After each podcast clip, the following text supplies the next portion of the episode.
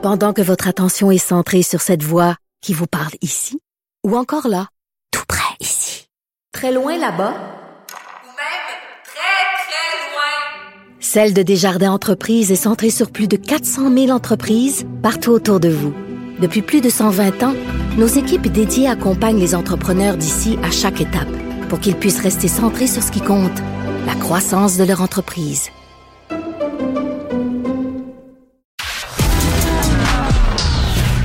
La culture aux affaires publiques.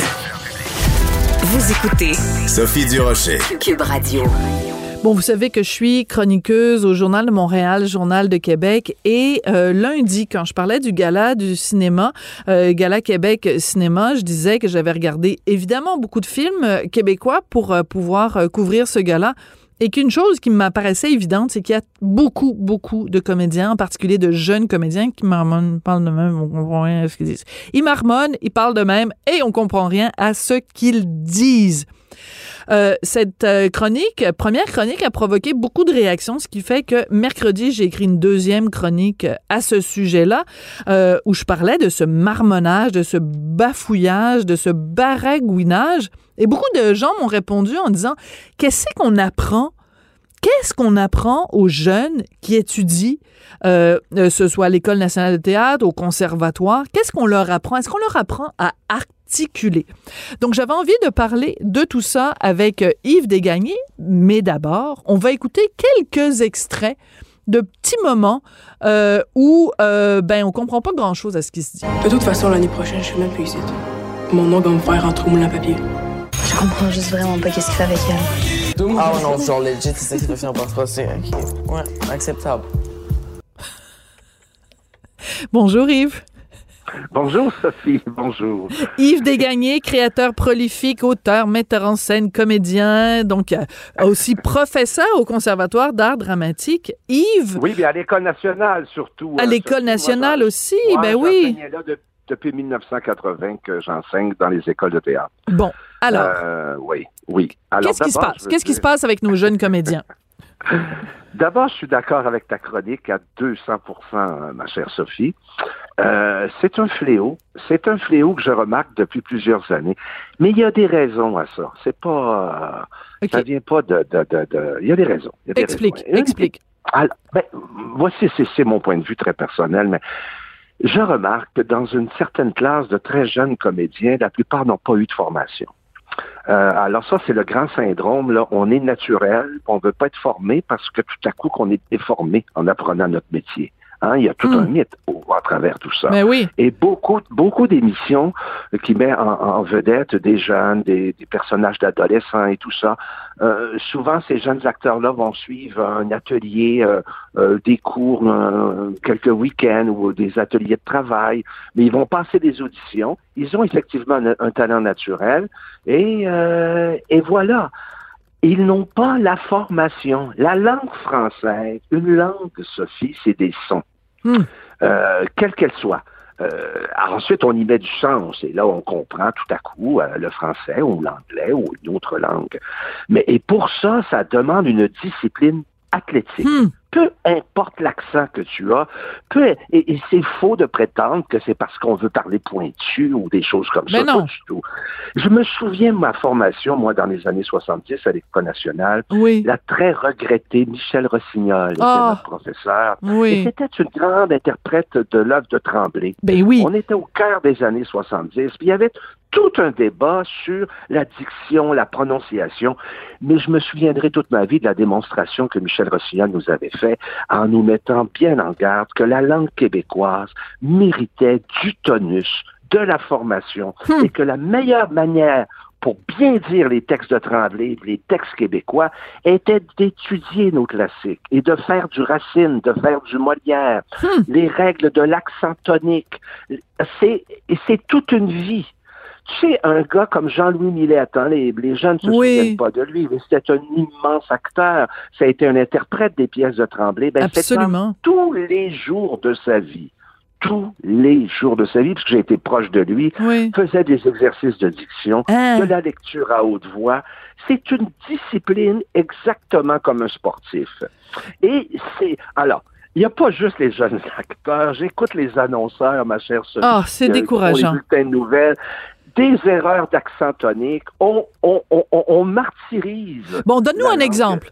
Donne-nous un exemple Ah. parce qu'il y a plein de gens qui savent même pas c'est quoi un accent tonique. Alors, explique-nous. Alors, voici. Alors, un accent tonique, c'est une manière de parler la langue. C'est-à-dire, ça, ça a un rapport direct avec la compréhension de ce que l'on dit.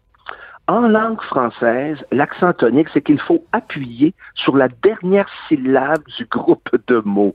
Ça a l'air bien pointu, ce que je te dis, mais je dis une phrase, bonjour, comment allez-vous? Bien, je vais appuyer sur mon vous. Je vais aller au bout de ma pensée pour D'accord. bien comprendre le sens de ce que je dis.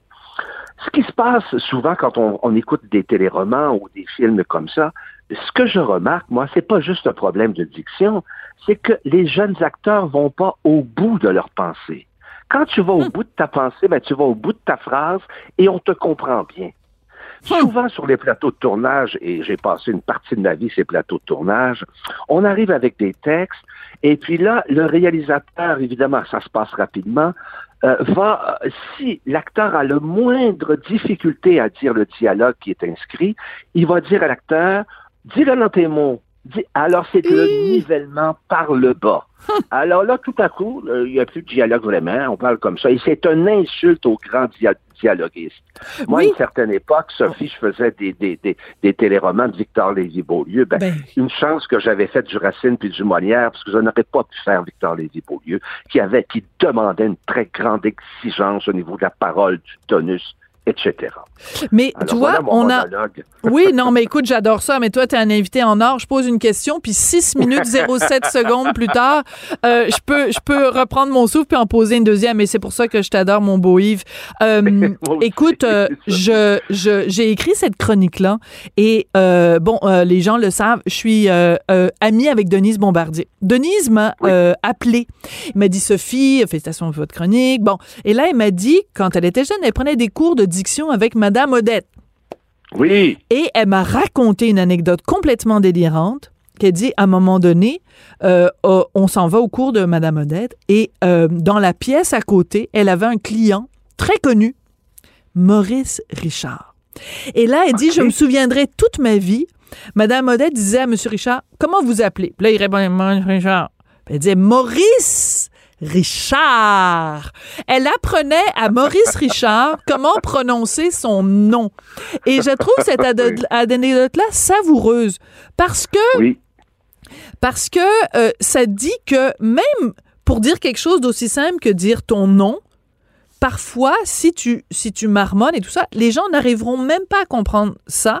Et aussi, je trouve que cette anecdote est fabuleuse parce que même les plus grands, même les gens qui sont les plus exceptionnels dans leur domaine, parce que Maurice Richard, c'était le plus grand au hockey, Oui.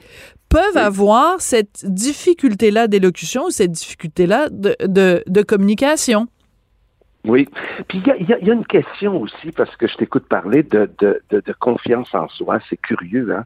Mais euh, c'est drôle, ça, parce que c'était un des exercices qu'on faisait quand j'étudiais euh, l'art dramatique dans- à l'École nationale. Ah oui? On, on disait tout simplement de dire notre nom.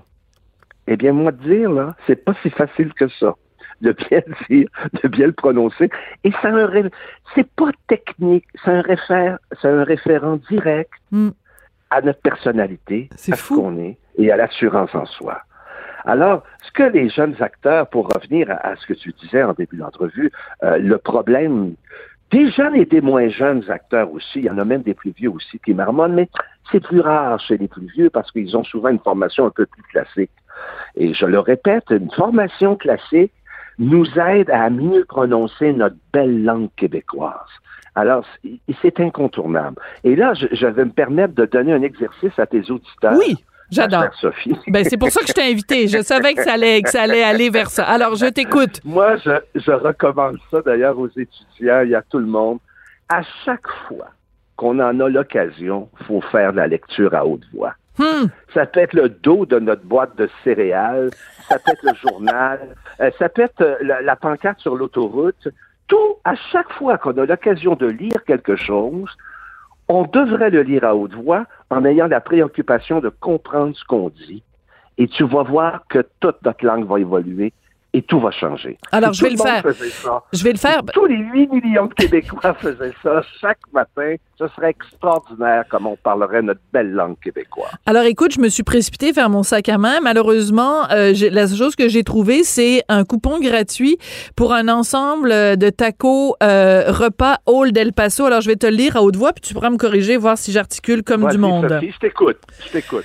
Alors, euh, gratuit, ensemble pour repas Old El Paso. Avis aux détaillants, General Mills Canada remboursera jusqu'à 5,29 de produits identifiés. Et là, c'est parce que, là, c'est parce que c'est écrit tout petit. Puis moi, je suis vieille, Oui. hein, j'arrive plus à lire. Ça, c'est un autre problème. Et les Alors, frais de... Bon, etc. Bref. Mais, mais c'est un Bon, très bon ça exercice. manque Mais c'est un excellent exercice. Et peu importe ce qu'on lit, il n'y a pas.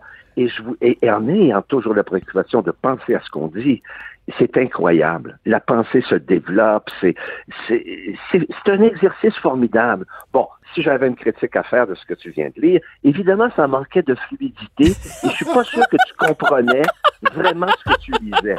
Je comprenais que je m'apprêtais à économiser 5,29 sous, là. mais Je trouve que Oui, c'est une- bonne motivation. Pour quel produit? Ah! Dans quelles circonstances? L'ensemble Ah, de ah, ah, tacos Old El Paso, parce que c'est ça qui est très populaire chez les Durocher Martineau. Écoute, je veux juste que tu me confirmes, donc, que euh, C'est si... pas folle. Et que je suis pas folle, que je suis pas sourde. Écoute, ça c'est le commentaire que j'ai eu le plus souvent. Euh, beaucoup de gens également m'ont écrit euh, euh, Yves en me disant ben moi ce que je fais quand j'écoute un téléroman québécois ou quand j'écoute un, un- un film, je mets j'active la fonction sous-titres. On est Hey, rendu là. On est rendu où il faut. bon. C'est complètement non, ridicule. non, Ça n'a pas de bon sens. Ça n'a pas de bon sens. Écoute, ça n'a pas de bon sens, surtout à l'heure où on parle de cette déperdition du français, où le français périclite dans notre société. Il faut avoir une fierté de bien la parler. Ça ne veut pas dire la parler avec un accent. Non, non, tu- moi j'aime tous les accents. Je le répète, une langue, c'est des sons. Alors, il n'y a pas de hiérarchie dans une langue. On parle pas mal ou on parle pas bien. On parle la langue de notre société. Mais il faut, il faut y mettre du tonus, des exercices, Mhm. il faut la travailler et ça arrive pas naturellement et c'est pas- et c'est faux. Je termine là-dessus de prétendre que ça enlève notre naturel d'acteur que d'apprendre à comment travailler notre outil de travail premier, qui est la langue française. Ben, écoute, l'exemple que je donnais dans ma chronique est, est- est- est clair. On n'accepterait pas qu'un violoniste ne manipule pas son archet comme il faut parce Ben qu'il va le jouer faux. Alors, on n'accepterait pas, on n'accepte pas qu'un joueur de hockey marque dans son propre but. On dit, ben voyons, Non. il, il ne maîtrise pas son art. Ben, je veux dire, quand Oui. tu es comédien, la façon de communiquer une émotion, c'est par la voix, c'est par ton propos. Donc, si tu ne le fais pas comme il faut, ben je m'excuse, mais tu n'es pas au sommet de Ah ton non, art. Absolument. Puis un auteur, est- est- un acteur est un véhicule de tout un univers, de pas juste son univers à lui, ben, pas Ben du oui. tout son univers à lui, de l'univers d'un auteur. Et puis c'est très méprisant pour l'auteur qui souvent, c'est très rare les bons dialoguistes. Puis quand il y en a et que tu te rends compte que l'acteur est pas bah, bah, bah, bah, bah, mâchouille tout ça, puis dit tout ça dans ses mots, c'est une insulte à la littérature, à la dramaturgie euh, euh, absolue. C'est alors euh, Oui, mais- en- entièrement d'accord. Mais ce que je trouve le plus important de ce que tu nous as dit, c'est que même même du tremblé, même quand on quand on dit du joual, même quand on dit euh, euh, en ouais, va voir ta mère dans la ruelle. Ouais, ben, ah ouais, pas ouais, t'as bien dans la ruelle, là. Ah ouais, va voir ta mère dans la ruelle.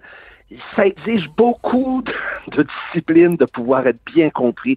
D'ailleurs, euh, euh, je reparlais de Michel Rossignol en début d'entretien, et Michel Rossignol nous avait fait une démonstration, et c'était une grande interprète de Tremblay. Ben, elle nous montrait comment dire du Tremblay, qui est une langue difficile à dire pour les acteurs. Il aurait fallu en parler à Rita Lafontaine, la très Hmm. regrettée Rita Lafontaine, qui elle aussi travaillait ses textes de façon terrible. J'ai- créé La Maison suspendue, une pièce de Tremblay, avec Jean-Louis Millette et Rita. Lafontaine. Et c'était incroyable de les voir travailler. Ils travaillaient ça comme les classiques français. L'analogie, l'analogie que je pourrais faire, Sophie, c'est exactement comme pour la danse. Il viendrait pas à l'esprit de quelqu'un qui s'en va faire une carrière en danse de ne pas faire euh, euh, euh, de, de, travailler ses muscles, de pouvoir amener Mm. sa jambe à, à- en pleine hauteur, de travailler son rythme, et de travailler même un, un répertoire très, très classique, même si plus tard il va faire de la danse contemporaine. Il faut explorer ça. Le Mm. classicisme était là pour donner une discipline. Un C'était pas cadre. une fin en soi. Ouais. Alors c'est comme ça qu'il faut développer ça. Ah non, non, non. euh, Ouais. euh, et puis, il faut rien laisser passer là-dessus. Et je pense aussi que c'est la responsabilité des réalisateurs qui laissent Absolument. passer ça. Ah oui, ben Quand tout tu à fait. réalises quelque chose, tu as des écouteurs sur la, la et tu entends très bien l'acteur. Et c'est à lui, le réalisateur, de dire on recommence parce qu'on n'a rien entendu ou on va en post-synchronisation pour adapter, bien sûr, la parole à l'image. Mais c'est une responsabilité des réalisateurs, puis à la limite des diffuseurs. Absolument. On, Ouais. Mais ils le font pas. Bon, Parce qu'on ça, était, on est tanné. On est tanné. comment. c'est Les venez ça. gagner, c'est un plaisir de te parler. C'est tout le monde fun. Merci. C'est un, euh, c'est un privilège de donner comme ça, de me laisser la possibilité de donner mon opinion sur ce sujet qui me tient à cœur. Les chemises de la duchesse sont-elles sèches ou arti... Bon, j'essayerai même pas. Merci beaucoup, Yves Desgagnés. Je t'embrasse et à Je vous embrasse. très bientôt, monsieur. À très bientôt. Au revoir, Monsieur Desgagnés. Ciao, ciao. Et ben voilà, euh, c'est euh, sur euh, cet exercice de diction que nous allons nous quitter aujourd'hui. Je voudrais remercier Jean-François Roy, qui est réalisateur metteur en ondes. Je voudrais remercier également, remercier également Florence Lamoureux et Jérémy Sava à la recherche. Et je vous dis au revoir.